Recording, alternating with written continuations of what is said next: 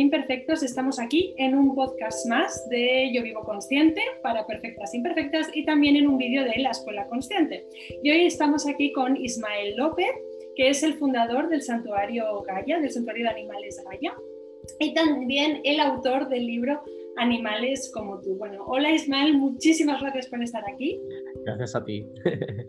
Buenas tardes me hace muchísima ilusión que estés aquí con, con nosotros, con la comunidad, ¿no? Y bueno, eh, vamos a hablar un poco de esa importancia, ¿no? Del contacto con la naturaleza, con los animales, ¿cómo lo ves tú también? Y bueno, no sé, eh, si empezamos por el principio, a ver qué tal, ¿no? ¿Cómo, cómo surge la idea de fundar un, santuario, ¿no? de animales?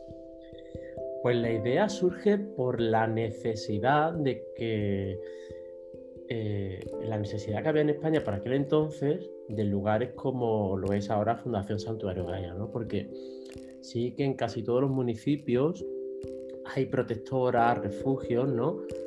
Donde eh, se da acogida y se preocupan de salvar a perros y gatos, ¿no? Pero sin embargo, al resto de animales, como son los animales que nos comemos, ¿no? como son vacas, cerdos, ovejas, cabras, eh, toros, gallinas, pavos, patos, ¿no? Todos estos animales que nos comemos, pues no había, no había lugares, ¿no? Y cuando nosotros comenzamos, eh, había dos santuarios en España que hacía un año o poquito que habían empezado también. Y surgió por una, una necesidad de dar acogida de, a estos animales que, que muchos veganos estábamos empezando ya a preocuparnos por ellos y quererlos salvar. Sí, efectivamente, porque yo creo que ahí hay cierta disociación, ¿no? De la, sobre todo la gente que se come los animales, porque los que ya no comemos animales, pues a lo mejor tenemos un, tal... Pero sí que es verdad que hay como cierta disociación en, no sé muy bien si no pensar que son animales lo que nos estamos llevando al plato, ¿no? O, o, pensar incluso que tienen menos derechos, ¿no? O, o menos necesidades que pueden estar ahí, no sé. Ah, yo creo que esto es. Eh, claro, yo me he llevado. Yo tengo ahora 42 años. Hace, va a hacer ahora en, en agosto, va a hacer 12 años que soy vegano. O sea que estuve 30 años comiendo animales, ¿no? Y yo para aquel entonces sí que me creía que, que, era un gran amante de los animales, ¿no? Y yo creo que es lo que le pasa a la mayoría de, de humanos y humanas, ¿no? Que nos gustan los perros, nos gustan los gatos, vemos documentales y nos gustan los animales, pero no llegamos a pensar en que nos estamos comiendo a estos animales que decimos que, nos gustan, ¿no? Entonces yo creo que, hay que, hay que traspasar ese punto, ¿no? Pero yo creo que a cada uno también le llega su momento, ¿no? A mí pues me llegó yendo a una manifestación antitaurina, ¿no? Donde estaba yo con un cartelito defendiendo a los toros y una mujer mayor, muy mayor, que iba a entrar a ver la corrida de toros, se puso frente a mí y me dijo, tú mucho defender a los toros, pero bien que te comes a las vacas. Y me quedé, sin palabras, no supe qué contestarle, porque es que tenía razón lo que me estaba diciendo esa mujer.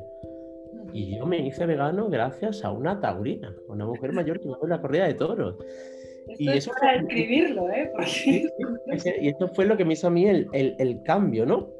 Ese, ese comentario ¿no? que me hizo esa mujer que tenía tantísima razón, ¿no? Digo, y, claro, yo era como, qué incoherencia, ¿no?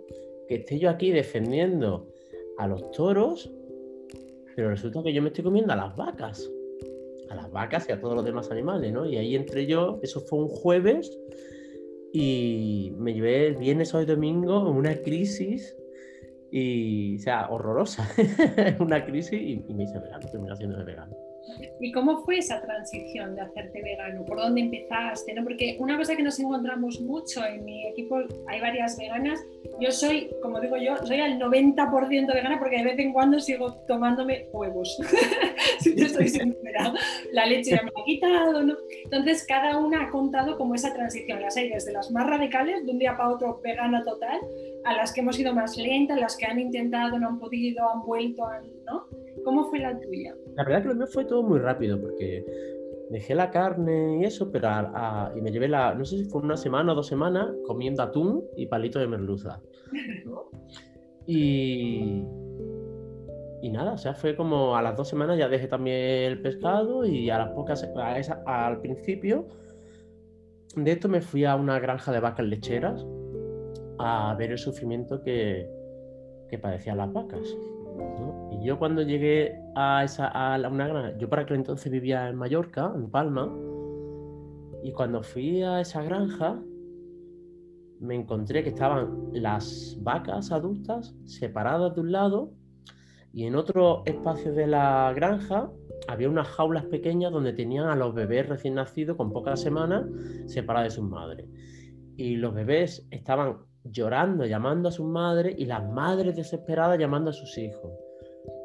Y, o sea, es que era como una película de terror, ¿no? Yo cuando vi eso, eso fue nada, al poco de, de, hacerme vegano, a las pocas semanas, y claro, ya dije que no puedo contribuir con esto. Más, yo recuerdo en mi, libro Animales como tú, ¿no? Cuento, cuento esta experiencia con más profundidad, ¿no?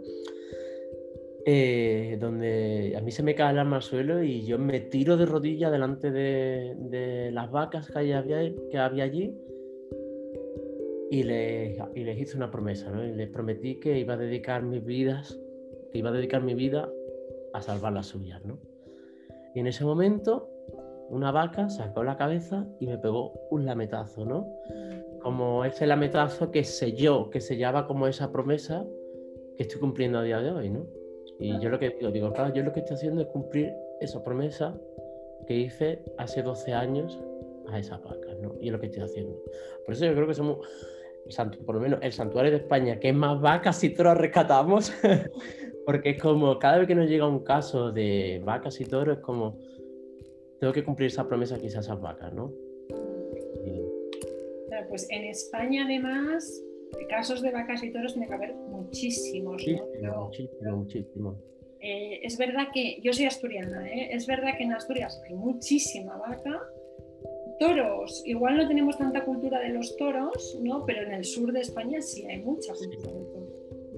Sí, pero pasa, por ejemplo, con esto que, que has dicho tú ahora, con esto de los toros, claro, cuando pensamos en toros, justamente eh, pensamos en los toros de Lidia. Sí, sí, sí. Pero no, caemos que en las granjas también están los toros machos, ¿no? Que es lo que suele pasar en, las granjas lecheras, ¿no? Cuando nace un toro macho, o sea, cuando nace un ternero que es macho, directamente por nacer macho ya tiene, va al matadero. Pero bueno, eso ocurre tanto con las vacas como ocurre con las ovejas y las cabras. Cuando, cuando nace macho, los machos no pueden reproducir, ¿no? No, van a quedarse embarazadas, no van a, tener cría, ni van a producir leche.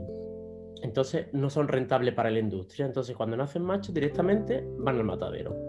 Pues tenemos que recordar que como está montada hoy en día la industria, la inseminación es artificial, ¿no? Para garantizar que la fecundación se, se crea, Y los machos son... O sea, no estamos acostumbrados a ver toros en, en granjas porque no, no hay toros en la granja, son todo hembras, ¿no? Son todo vacas. Claro, fíjate, ¿no? O sea, me imagino que encontraréis un montón de casos súper dolorosos de gestionar, ¿no? Todavía ayer veía el vídeo de la vaca que te entrega a su bebé, ¿no? Y te está dando besitos. De Freser, sí, eso fue un caso, la verdad que eh, muy conmovedor, fue un momento muy bonito, un momento muy especial que, no creo que vaya a vivir algo así nunca más en mi vida, son momentos irrepetibles, pero también fue muy duro, ¿no? Freser era una, una vaca que rescatamos porque iba a ser enviada al matadero por unos problemas burocráticos y conseguimos rescatarla, conseguimos que no la mandaran al matadero y no la cedieran, ¿no? Y llegó embarazada y ella había sido muy maltratada. Es más, el mismo día que nosotros la estábamos rescatando, la estaban tratando a palos, ¿eh? Para que subiera al remolque. Pasa en esos momentos eh, te tienes que callar para que, para que te puedan ceder al animal, porque si, si tú encima te quejas o dices cómo estás tratando al animal, se puede echar para atrás y no lo salvas, ¿no? Pues ella no se dejaba tocar, ¿no? Lo mínimo que conseguimos es que con el tiempo conseguimos que a, a una distancia de unos dos metros más o menos toleraba. Ya si, si traspasaba esa barrera, te embestía. Además, ya tenía unos cuernos enormes, ¿no? Y se puso de parto y tuvo complicaciones en el parto y llevaba ya como más de una hora que tenía una pezuñita fuera, pero el resto del cuerpo no salía. y la veterinaria estaba haciendo otra urgencia en otro sitio. Total, que me dio unas directrices a seguir y tuve que ayudar a, sacar a, la bebé, a Sabi. Y la ayudé, ella se dejó ayudar, ella que no se dejaba tocar, se dejó ayudar y cuando vio que, que la ayudé a, salvar la vida de su hija, se ve en el vídeo, ¿no? Donde ella está continuamente dándome besos, dándome besos de agradecimiento. Y si te fijas en el vídeo, a ella continuamente se le están cayendo las lágrimas. Se le ve como gotea las lágrimas, porque ella, ¿sabe? Y un agradecimiento. Pero hay un momento en que yo veo que ella, como con la mantita, ella quiere levantar a su hija y dármela, ¿no? Es más, cuando su hija comenzó a, dar los primeros pasos, ella con la cabecita la empujaba hacia mí. Ella no quería que su hija se fuera con ella, quería que se fuera conmigo. ¿no? Y todo el tiempo me, besaba y quería que se fuera conmigo. Y en ese momento fue cuando yo entendí que ella lo que me estaba era entregando a su hija. Y es porque algo no estaba yendo bien. Efectivamente, ella había tenido una hemorragia interna porque eh, las vacas por dentro, bueno, tienen la matriz y todo lo que tiene, tiene, muchos pliegues y aunque haya, y si hay una hemorragia, es súper difícil encontrar porque hay muchos pliegues, ¿no?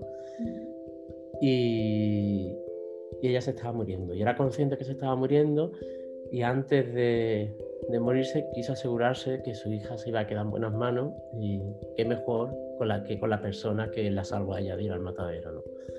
Y esos son momentos que, que no olvidaré nunca, ¿no? Yo al día, yo me pasé toda la noche en la montaña porque yo sabía que, lo, sabía que algo no, no iba bien, entonces yo no quería que separarla a ella de, de su hija porque ella no se ponía en pie, entonces me quedé a dormir esa noche allí al aire libre en medio del monte con su hija y ella, y por la mañana cuando empezó a amanecer eh, se empezó a ir ella. Entonces empezó a ir yo recuerdo, yo me enfadé muchísimo con ella, le chillé, la verdad que fue un, fue un momento de mucha tensión porque no quería, le decía, ofrecer que no me puedes hacer esto, no, no me puedes hacer esto. Y me enfadé muchísimo, luego, claro, eso, luego me sentí muy mal, ¿no? Por, por enfadarme con ella en ese momento que se estaba yendo, pero es que era tan doloroso.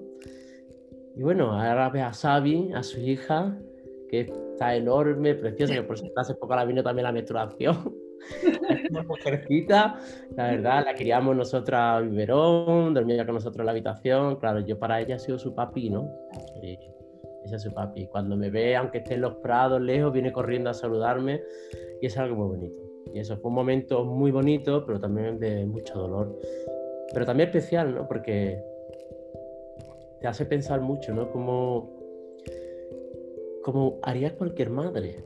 Cualquier madre que sabe que se va a morir, lo primero que piensa es en su hijo o su hija e intentar dejarlo en buenas manos. Y, eso es lo que hizo ella, asegurarse de dejar a su hija en buenas manos. Qué, duro, qué motivo. Yo creo que más que una. Yo estoy aquí aguantándome el llorar, pero creo que más de una y de uno estará ya con la lágrima, ¿no? Porque es verdad que es un momento duro, bonito y también. Claro, sale decir inconscientemente muy humano, ¿no? Eh, pero en realidad es muy animal también. Animal, muy animal, sí. Pensamos como que los animales no tienen sentimientos, sí, claro que tienen. Y estas experiencias que tú cuentas y que es bonito que la gente sepa, ¿no? Nos hace, vamos, es que es imposible decir que los animales no tienen sentimientos. Y que ellos sienten, y yo mira, yo que tengo la inmensa suerte de convivir con ellos, ellos sienten de verdad. Nosotros pensamos mucho antes de decir algo, dejarnos llevar por los sentimientos. Ellos le nace de dentro, ¿no? no Lo que siente, siente, lo sienten de verdad. el amor que siente hacia ti, hacia, hacia el ser que quieren, él es puro, ¿no?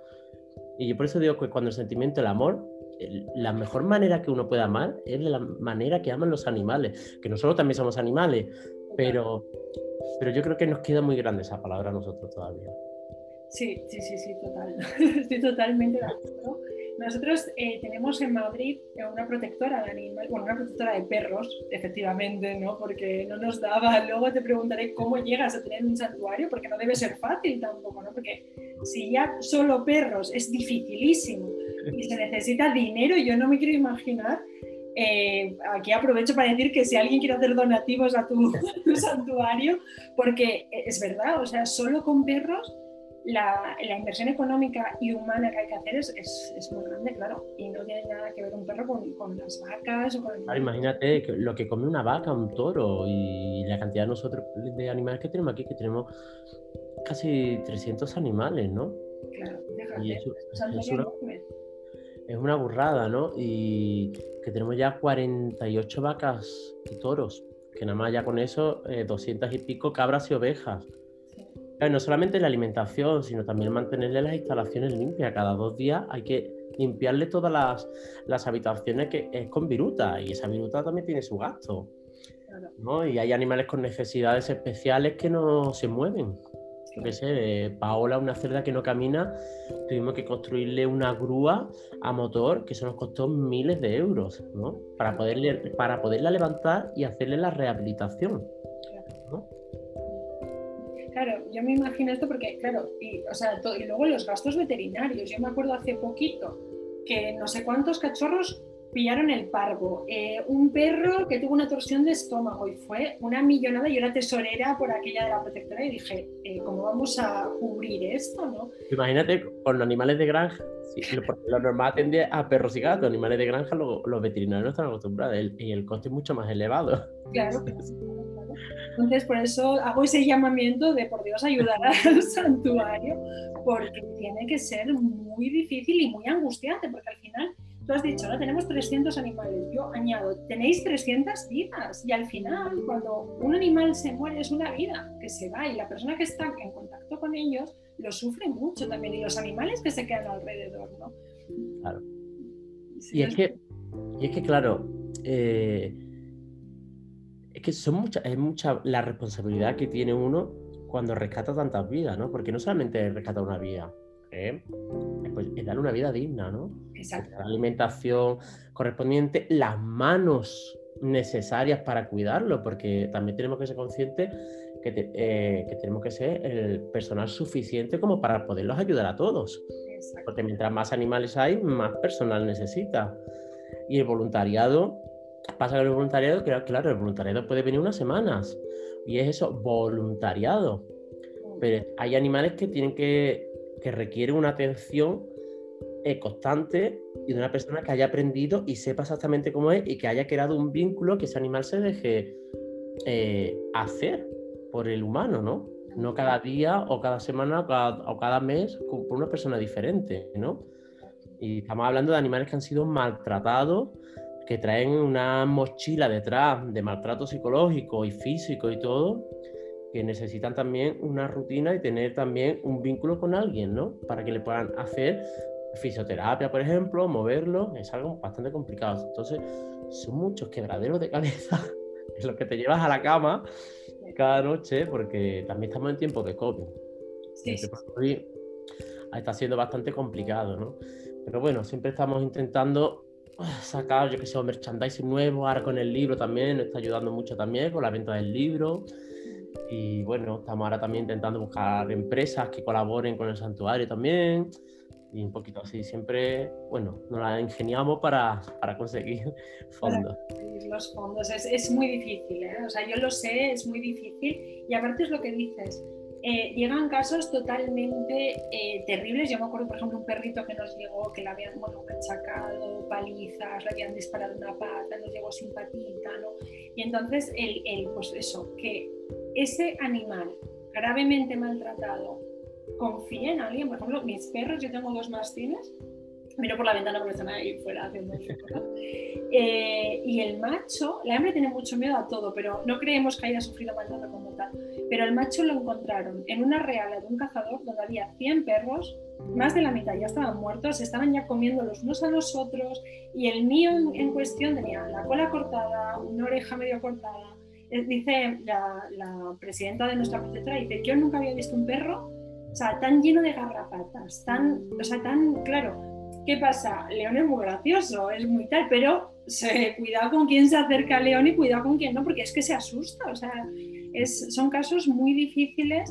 Y es lo que tú dices, yo me acuerdo cuando era voluntaria de la Proteo, eh, pues eso, con León y mi hija solo podía trabajar yo porque es que nadie se les podía acercar. Y luego ya cuando ya pasas a no ser voluntaria, sino a ser fundadora de otra protectora, porque ellos vienen de otra protectora distinta, el currazo que te metes, ¿eh? no tiene nada que ver. Nada que ver, nada que ver. la buena vida del voluntario se nos acabó. Yo me dedico a limpiar cacas todo el día y a llevarme quebraderos de cabeza a casa.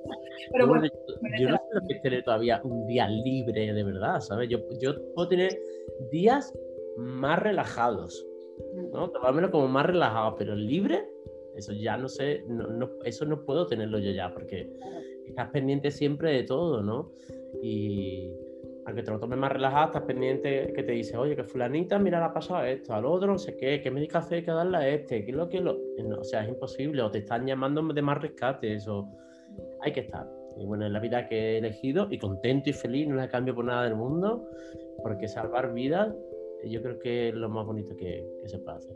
totalmente, totalmente. Tiene que ser muy bonito trabajar ahí en el, en el santuario y esta labor tan, tan bonita que haces, ¿no?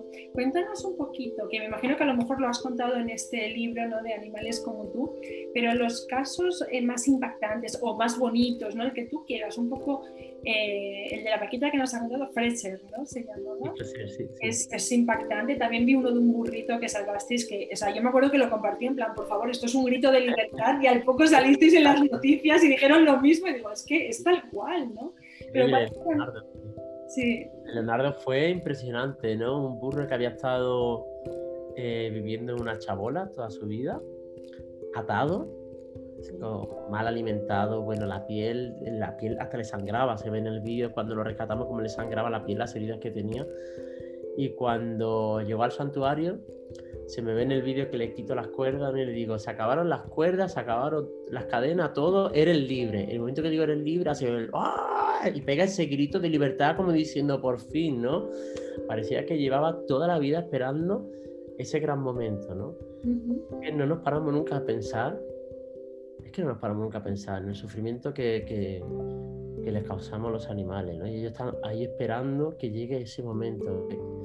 Imagínate, ¿no? Estar toda la vida como la vida que ha tenido Leonardo, mm. de repente lleguen y te quiten esas cuerdas. Es, que es como para pegar ese grito, ¿no? Como pegó él, ¿no? Sí, sí, total. Y es verdad que creo que no nos paramos a pensar. Mucha gente yo creo que no lo sabe, ¿eh? porque hay gente que hasta que no ve el documental tal o cual, no entiende lo que hay detrás del filete que se está comiendo o de la leche que está consumiendo, porque a veces el filete es más fácil de entender, pero la leche no. ¿No? Nadie se da cuenta, o incluso como hablaba el otro día con, eh, con Lili de Vegan Expedition, incluso la lana, ¿no? O sea, que dices, ¿cómo puede ser que la lana tenga maltrato animal detrás? Pues lo tiene, y es que hay gente que no lo sabe, y también está bien. Al final es, desinformación, ¿no? Porque desde pequeño ya nos han inculcado, nos han metido en la cabecita, ¿no? Desde pequeño ya nos ponía oveja, lana, eh, vaca, leche, gallina, huevo, cerdo, el jamón. Y ya de pequeño ya nos meten eso en la cabeza y ya lo tenemos tan asumido que cuando nos hacemos mayores no somos capaces de pensar que la lana, el queso, los huevos, ¿no? Todo esto viene de un animal que está siendo explotado, maltratado y que luego es asesinado, ¿no? Sí, sí, sí, totalmente, totalmente de acuerdo. Eh, yo ahí, fíjate, claro, yo soy asturiana, entonces cuando ibas al pueblo veías eh, y yo tengo, o sea, yo me acuerdo ya desde pequeña yo ya no quería comer carne. Luego hubo un momento de disociación total que era súper carnívora y luego lo dejé ya definitivo, pero me costó dejarla, ¿eh? Hasta que lo conseguí. Pero yo recuerdo, o sea, en el pueblo, de ver a las ovejitas boca abajo, degolladas, y yo decir, pero y para ellos era normal, pero es que yo, o ver una matanza de un cerdo y desmayarme literalmente, los gritos los tengo todavía guardados, o sea, en mi cabeza de, ¿pero qué es esta barbaridad? O sea, yo era muy pequeña y ya pensaba así. Entonces, el impacto que tiene, ¿no? la verdad que sí. Háblanos un poquito del libro. ¿Qué cuentas en el libro? ¿Cómo es? Pues mira, la verdad que con el libro es algo que estamos viviendo un momento precioso en el santuario con el libro, ¿no? Porque yo este libro lo escribí eh, por la necesidad que tenía de contarle al mundo eh, todas estas experiencias que estoy viviendo, ¿no? Porque al final es que soy un afortunado, ¿no? Porque eh, la mayoría de humanos y humanas conviven con perros y gatos, pero no tienen la oportunidad de convivir con vacas, toros, ovejas, cabras, gallinas, cerdos, todos estos animales que nosotros estamos rescatando, ¿no? y es verdad que nosotros por las redes sociales eh, son muchísimos los seguidores que tenemos, ¿no? Por ejemplo, en Facebook tenemos más de un millón de seguidores, ¿no? Y ha sido siempre por la naturalidad que hemos contado las cosas, nos hemos contado siempre las cosas tal cual y como siempre lo estamos documentando todo con vídeo, fotografía y cada día subimos un vídeo, no es como que se ve que es algo que no nos estamos inventando, sino que, es que está grabado, o sea, ¿no? ¿No? Pero mm, claro, hay mucha gente también que no utiliza las redes sociales o que muchas cosas en las redes sociales se han podido quedar ya en el olvido, en el pasado, ¿no? Y estamos con las cosas presentes. Entonces yo quise escribir un libro donde empieza con un poco como mi biografía, ¿no? Desde pequeño, la evolución que he tenido eh, en, mi visión con los animales, ¿no? Cómo ha ido cambiando desde que era pequeño y fui creciendo, cómo salió este momento en el que me hago vegano, eh, luego el momento en que Coco y yo también nos hicimos esa promesa de, crear el santuario, que, la creación del santuario, ¿no? y aquí es donde en el libro ya comienza todo lo, lo más fuerte, lo más intenso, ¿no? Con algunas de las historias eh, que más han impactado durante estos años en el santuario, ¿no? Y la verdad es que está, salió en noviembre y ya va por la cuarta edición. O sea, en seis meses la cuarta edición. Y ahora el mes que viene, ah, no, el mes que viene no, aquí estamos ya a uno, ¿no? estamos, ya, estamos ya en junio y ahora final de 29 de junio eh, sale ya en Argentina también y todo, o sea que ha traspasado el charco. ¿no? bien. Está increíble, ¿no? Está teniendo un éxito, está transformando el corazón de miles de personas que nos escriben, eh, gente que ni siquiera sabía que existíamos y por leerse el libro, en cuanto ha terminado el libro, lo primero que ha hecho es deshacerse de todos los productos animales que tiene en su casa y comenzar una vida totalmente vegana, ¿no? Y eso es algo que, que en el santuario estamos viendo como es lo que estamos buscando, ¿no? Porque nosotros al contar las historias de los animales por las redes sociales, lo que pretendemos es concienciar, ¿no? Y el libro está tocando mucho el corazón, ¿no? Porque la verdad que ha sido escrito yo me he desnudado ¿no? en, el, libro, ¿no? cuento cosas que por las redes sociales muchas veces no, me no nos hemos atrevido a contar. Yo me he desnudado y yo creo que, que, eso es lo que está haciendo que, que le toque el corazón. ¿no? No, no con palabreja, pues yo tampoco soy una persona de palabreja ni nada, no soy muy culta aquí ni nada. Y el libro está contado como se lo puedo contar a mi madre, a un amigo, ¿no? De manera muy sencilla, muy, muy natural. Bueno, yo creo que eso, eso se agradece, ¿no? Porque yo creo que llega más. Cuando tú cuentas tu experiencia, cuando tú cuentas lo que estás haciendo con el lenguaje que tenemos, creo que eso es lo mejor porque ven que están hablando como pues una persona.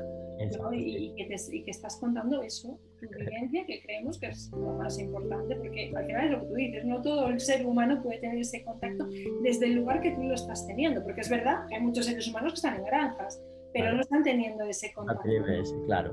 Y pasa también el libro, ¿no? Claro, muchos de, de los capítulos, ¿no? Eh, se puede, las cosas que estoy contando, se puede decir, pues mira, en YouTube, si te vas a YouTube, al vídeo tal que se llama tal, tal, lo puedes ver. Entonces, claro, es como tú estás leyendo, pero es que el capítulo que estás leyendo luego lo puedes ver en YouTube, ¿no? Entonces, como puedes ver que es verdad eso que se está contando, ¿no? Entonces, eso es como que te reafirma todo lo que estás leyendo, ¿no? Y una de las cosas que la gente dice, ¿no? Que con el, con el libro llora, ríe, ¿no? Eh, te da rabia, te alegra, ¿no? tiene un montón de, de emociones, ¿no? Eso es súper bonito, porque te despierta hay de todo, te despierta a todos los lados, ¿no? lo bueno, lo malo, todo. Pero te despierta la vida, porque eso es la vida, ¿no? Lo bueno, lo malo. Yo tengo, o sea, bueno, yo tengo una teoría que realmente está apoyada científicamente, ¿no? Que es como, no podemos seguir viviendo disociados del medio ambiente ni de los animales. O sea, no puedes hacer sufrir ni a la naturaleza ni a los animales porque somos parte de un todo, somos naturaleza y no, pues, no sé cómo explicarlo, pero no, podemos seguir viviendo así. Sí, es que, a ver, que eh, el libro se llama Animales como tú, ¿no? Y es que al final te das cuenta, al terminar el libro, que es que, ¿verdad? Animales como tú, porque nos, nos hemos olvidado que nosotros también pertenecemos al reino animal, ¿no? Hace mucho tiempo que, que, los humanos hemos desconectado de la naturaleza, hemos, desconectado del mundo en el que vivimos, ¿no? Por eso nos da igual cargarnos los mares, los océanos, eh, talar los bosques y destrozando el planeta como lo estamos destrozando, ¿no? Porque hemos desconectado y nos pensamos que vivimos en otro mundo aparte y estamos destrozando el único lugar que tenemos para vivir. Totalmente. Nosotros, bueno, nosotros tenemos una membresía que se llama la Escuela Consciente, aunque ahora le estoy cambiando el nombre a Guarida Consciente, estoy ahí que no sé cómo llamarla. Ya tenemos socias y todo, Y tenemos, eh, bueno, pues hablamos de estos temas, ¿no? De cómo pasarte al veganismo, de cómo hacer productos de limpieza que no lleven tóxicos, o sea, cómo vivir más unido a la naturaleza. Y ahora voy a empezar un nuevo proyecto de divulgación, porque no tiene ningún fin de ningún tipo, más que lo, he llamado ecoespiritualidad, o sea, la conexión intensa con la naturaleza, de, mira, no te hace falta que puedes creer ¿eh? en un dios, en una energía, en lo que sea, pero es que ya solo con la naturaleza, o sea, es que es pura espiritualidad, es pura belleza, pura conexión, los animales, ¿no? Sí, sí, sí. Es que es así, es que es, que es el entorno. Es que, es que es nuestro entorno. Que somos nosotros. o sea, que somos nosotros eh, lo que pasa que es lo que tú dices, hoy lo estábamos hablando, estábamos grabando otro podcast por la mañana de psicoanálisis, que al final es lo que nosotras hacemos, y fuera, creo que fue fuera del podcast, Brianda y yo hablábamos, ¿no? De, claro, hay como corrientes más relacionales de somos todo relación, somos todo social, y nosotros decíamos, no, cuidado con Freud, nuestro fundador, ¿no? Que él decía, él, era muy darwiniano, ¿no? De, oye, que somos animales, que hay impulsos, que hay instintos, que hay... Y, nosotros decíamos que, sí, que si miramos la evolución, el ser humano aparece en el último segundo del calendario, ¿no? Antes de las 12 de la noche, si fuera el año, ¿no? Ahí aparece aquí la corteza, ¿no? Entonces, que no nos olvidemos de, esa, de que somos animales, ¿no? De que somos Ismael, ¿cómo hiciste para tener un santuario? ¿no? Porque yo creo que esto es como la pregunta que se hace todo el mundo, o sea, sobre todo, al menos yo. Yo tengo una protectora y nos ha costado un huevo, perdona la expresión, pero para tener un santuario hay que echarle, ¿eh? hay que echarle tiempo, hay que echarle la vida. Así estoy. La verdad que, bueno, la verdad que a mí me está costando, estoy teniendo hasta problemas de salud, ¿no? Por, por el trabajo, porque no es que, claro, es que no descansas, ¿no? Y no solamente eso, sino son muchos problemas. Eh, emocionalmente, el santuario es una montaña rusa emociones, ¿no?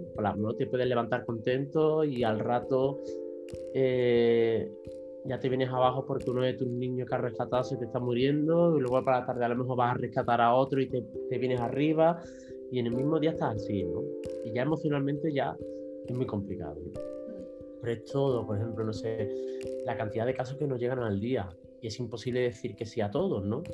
Pero uno se va a la cama con todas esas imágenes que ha visto, sabiendo que ese animal va a morir porque tú no las has abierto las puertas del santuario. Claro. Y de aquí es muy complicado, ¿no? Pero sí que es cierto que yo nunca imaginé que, el santuario, eh, con ocho años y medio que llevábamos, eh, iba, iba, a ser tan grande, ¿no? Iba a funcionar como está funcionando, ¿no?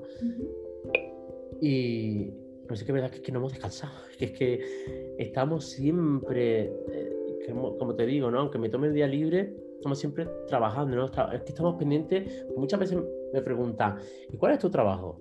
Y es que no puedo decir que mi trabajo sea una cosa, es que hago eh, con mi pareja no siempre le digo, pero tú te das cuenta que en media hora, la de cosas que he tenido que estar pendiente en media hora, tan diferente, digo, ¿cómo me voy a acordar? De... Es imposible que yo me acuerde de todo, porque hago tantas cosas diferentes en media hora que es imposible retenerlo todo, ¿no? Entonces son, son muchas gestiones, ¿no? De, y también con la gente viviendo aquí, el tema del voluntariado, el conseguir también fondos, ¿no? Y la verdad que nunca imaginé que, que se iba a formar lo que, lo que se ha formado. Nosotros cuando empezamos, empezamos muy, pequeñitos, ¿no? Rescatando, eh, empezamos rescatando con una, una, una cerda que se llama Palma.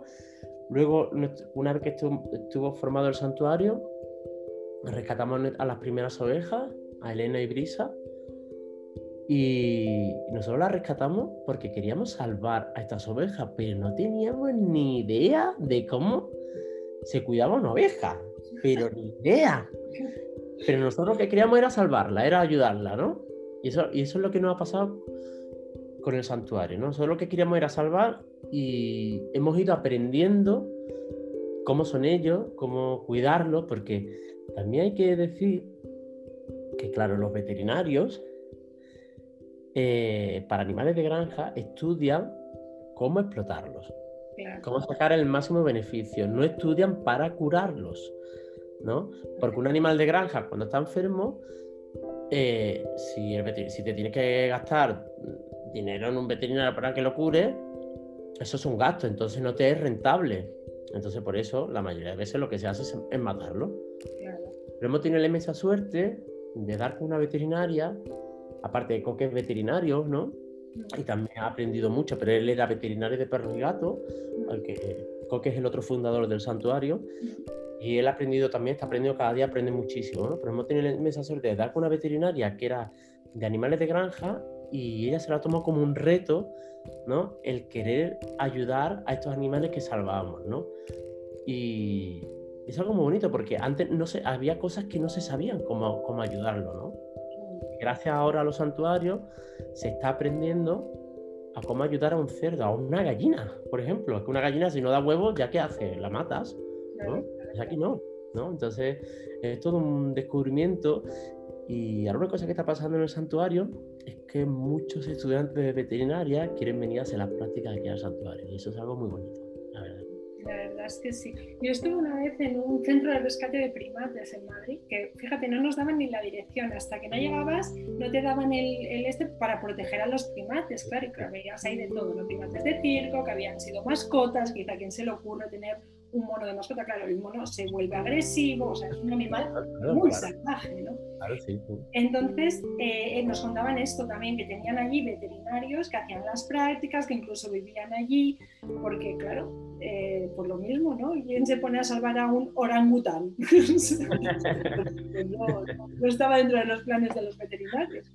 Pero, pero sí, sí, es bonito y aparte es bonito que se vaya desarrollando esa otra visión de un animal no es para explotarlo, es un ser vivo, ¿no? Y, bueno, esto es el, ahora no me sale la palabra, pero eso no, que el ser humano no está por encima del resto de los animales, ¿no? Es, Pero mira, sin embargo, por ejemplo, en la Universidad de Barcelona, en el Hospital Veterinario de la Universidad de Barcelona, no nos cogen a los animales del santuario, porque son animales de granja, y no nos lo cogen.